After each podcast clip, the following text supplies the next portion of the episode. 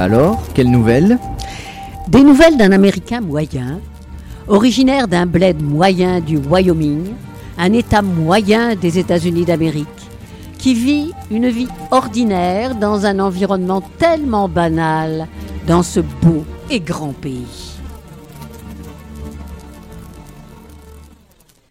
Une vie de travail.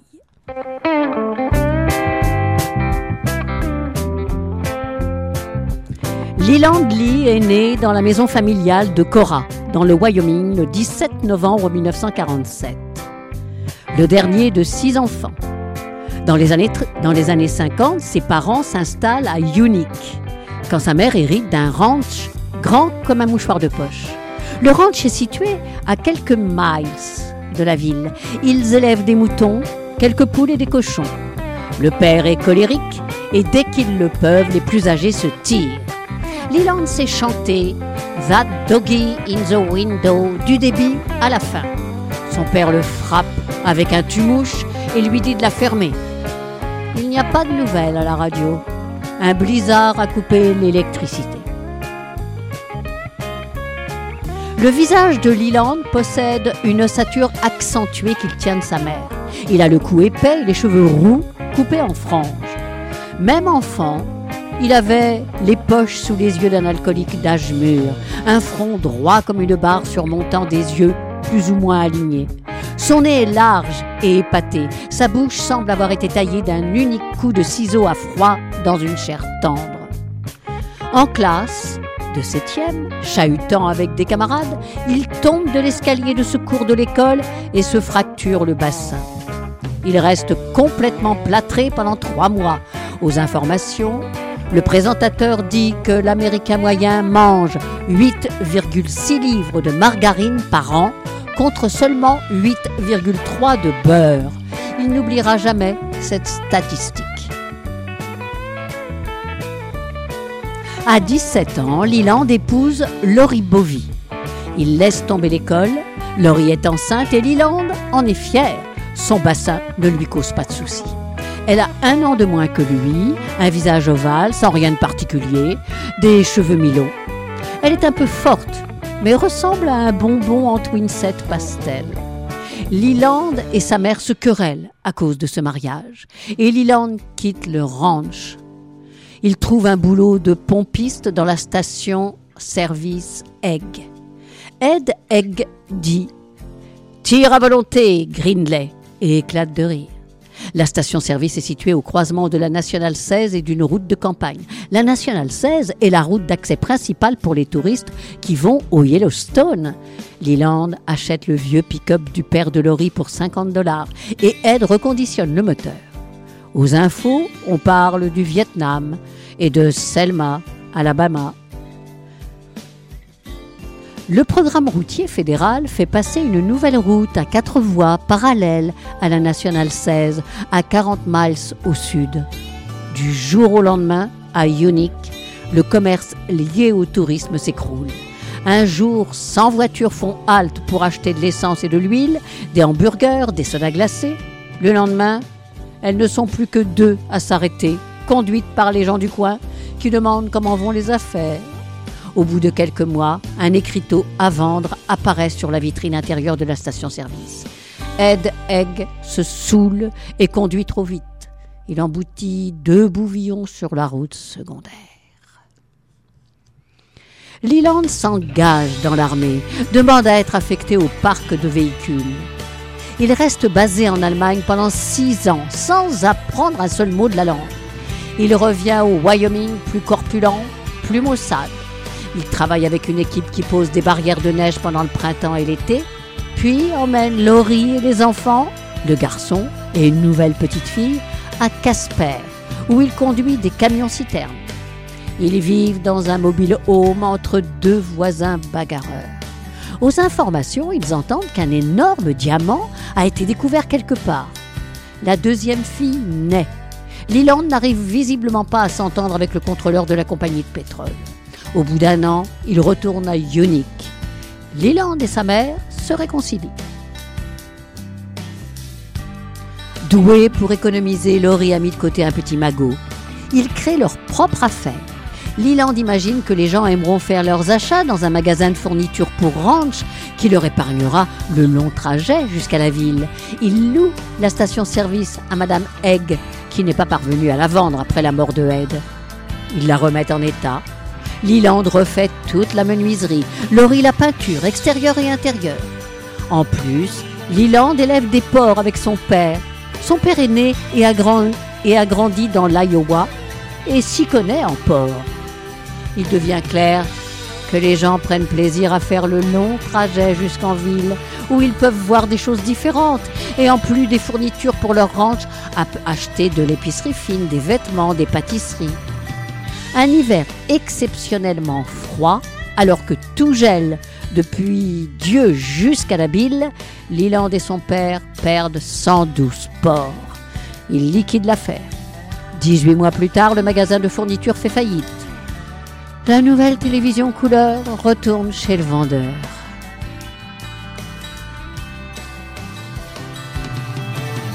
Après que la faillite a été prononcée, Leland trouve du travail dans une entreprise de travaux de voirie. Il est toujours absent, semble-t-il, mais revient assez souvent pour ce qu'il nomme une bonne grimpée. Et Laurie se retrouve enceinte à nouveau.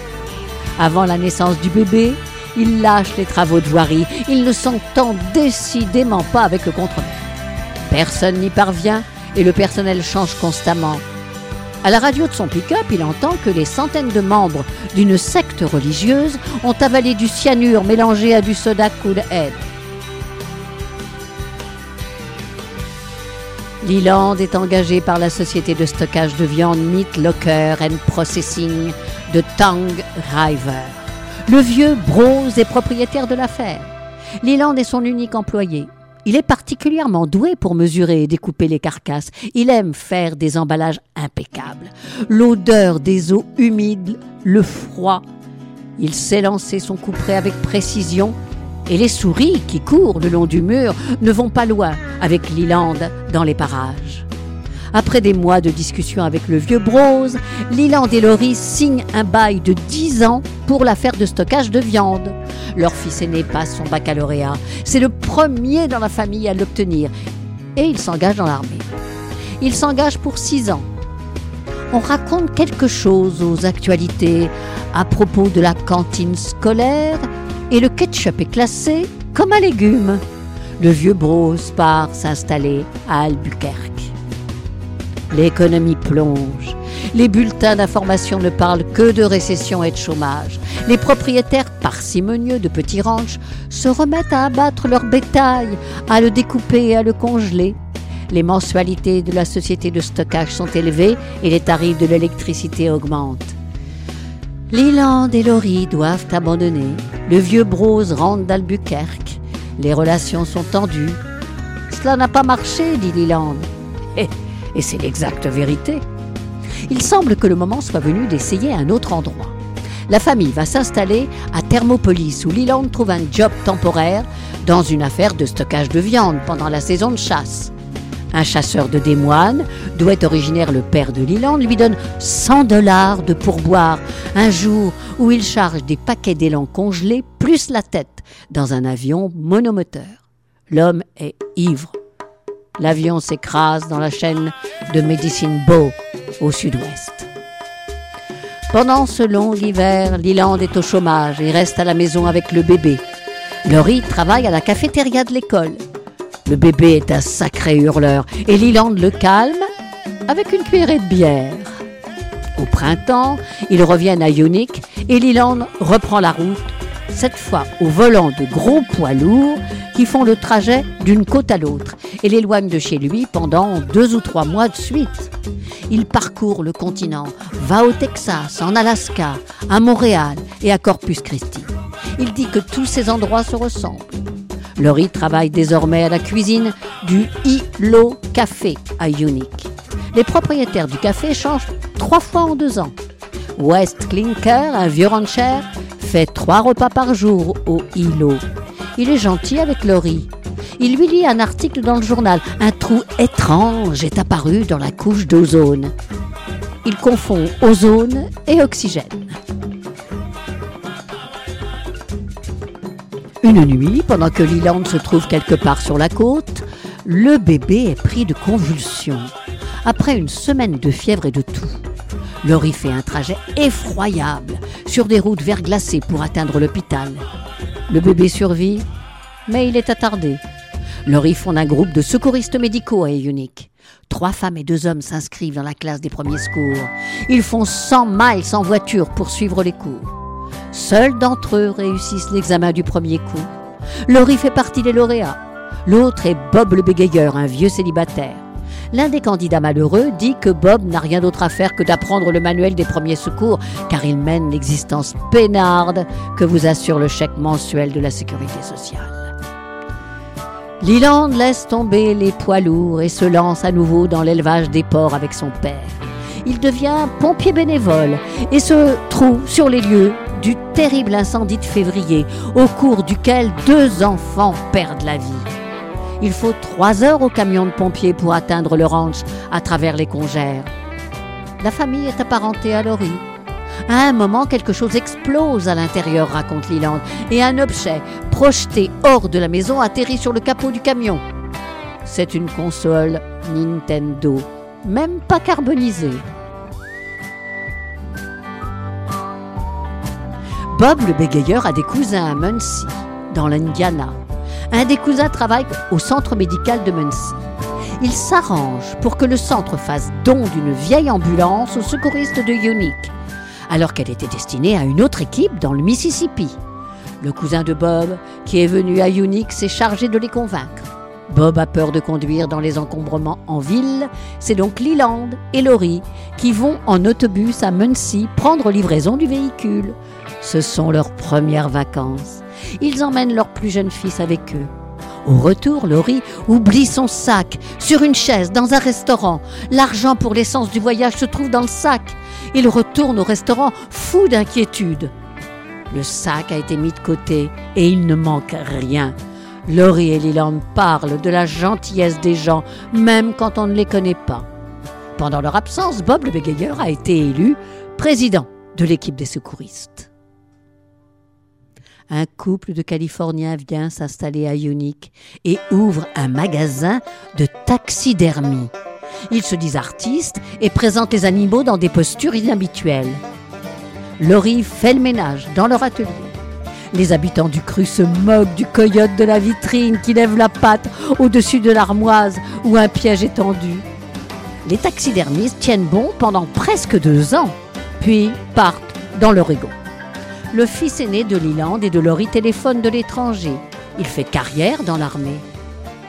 Le père de Leland meurt et il découvre que l'élevage de porcs présente un passif important et que le ranch est doublement hypothéqué. Le ranch est vendu pour payer les dettes. La mère de Leland vient habiter chez eux. Leland continue à être routier. Sa mère regarde la télévision du matin au soir. Parfois, elle reste assise dans la cuisine de Laurie, pratiquement sans rien dire, triant les petits cailloux dans les haricots secs. La plus jeune des filles fait du babysitting.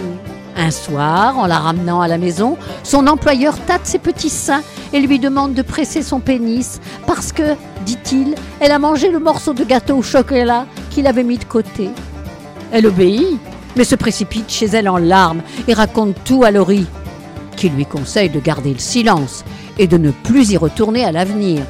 L'homme est un ami de Leland. Ils chassent l'élan et l'antilope ensemble. Leland n'est plus chauffeur de camion. Laurie a économisé un peu d'argent. Une fois de plus, il décide de se mettre à leur compte. Il loue la vieille station-service où Leland avait eu son premier boulot et qu'ils avaient tenté de transformer en magasin de fourniture pour ranch. Aujourd'hui, c'est redevenu une station-service avec des rayonnages d'articles divers. Ils essayent des gadgets au succès garanti, des fanions publicitaires en plastique qui claquent et se déchirent au vent, des glaces gratuites avec chaque plein, des lots à gagner. Leland se rappelle les jours glorieux où une centaine de voitures s'arrêtaient à la station. Aujourd'hui, la Nationale 16 semble être la route la plus déserte du pays. Ils tiennent le coup une année. Puis Leland reconnaît que ça n'a pas marché, et il a raison. Il reste déprimé pendant plusieurs jours après que San Francisco a battu Denver dans le Super Bowl. Leur aîné est renvoyé de l'armée et refuse de dire pourquoi, mais Leland sait qu'il s'agit de substances chimiques, de drogue. Leland est à nouveau routier, malgré ses maux de dos. Le fils aîné est de retour, il travaille dans un ranch à paille. Leland l'observe, cherchant des signes de dépendance. Les yeux de son fils sont constamment rouges et larmoyants. L'année la pire arrive. La mère de Leland meurt. Leland s'esquinte le dos. Et la même semaine, Laurie apprend qu'elle a un cancer du sein et qu'elle est à nouveau enceinte. Elle a 46 ans. Son médecin lui conseille de se faire avorter. Laurie refuse. On découvre que le fils aîné est allergique aux chevaux et il renonce à travailler au ranch. Il dit à Leland qu'il veut tenter l'élevage des porcs. Le prix du porc sont élevés. Pendant quelques jours, Leland s'enthousiasme. Il voit inscrit en grosses lettres Leland Lee and Fils, élevage de bétail. Mais le fils change d'avis quand un de ses camarades de l'armée passe le voir à motocyclette. Le lendemain, ils partent tous les deux pour Phoenix. Laurie fait une fausse couche, le cinquième mois, et ensuite le cancer la ronge. Leland vient tous les jours la voir à l'hôpital. Laurie meurt. Les filles, toutes deux mariées, à présent maudissent Leland. Personne ne sait comment avertir le fils aîné, et il ne vient pas à l'enterrement. Le cadet pleure désespérément. Décide de vivre à Billings, dans le Montana, avec la plus âgée des filles, qui attend son premier enfant. Deux printemps après la mort de Laurie, une femme d'un certain âge, originaire de la achète le Hilo Café, le pain en orange, le rebaptise Unique Eats et engage Leland comme cuisinier. Il se débrouille bien avec la viande, sait choisir les meilleurs morceaux, les griller ou les préparer à la perfection, façon poulet frit. Il n'avait jamais touché une casserole chez lui, et tout le monde s'étonne de ce talent caché. Le fils aîné revient, et l'année suivante, ils envisagent de louer la vieille station-service et de la transformer en atelier de réparation de motos et en steakhouse. Personne n'a le temps d'écouter les nouvelles.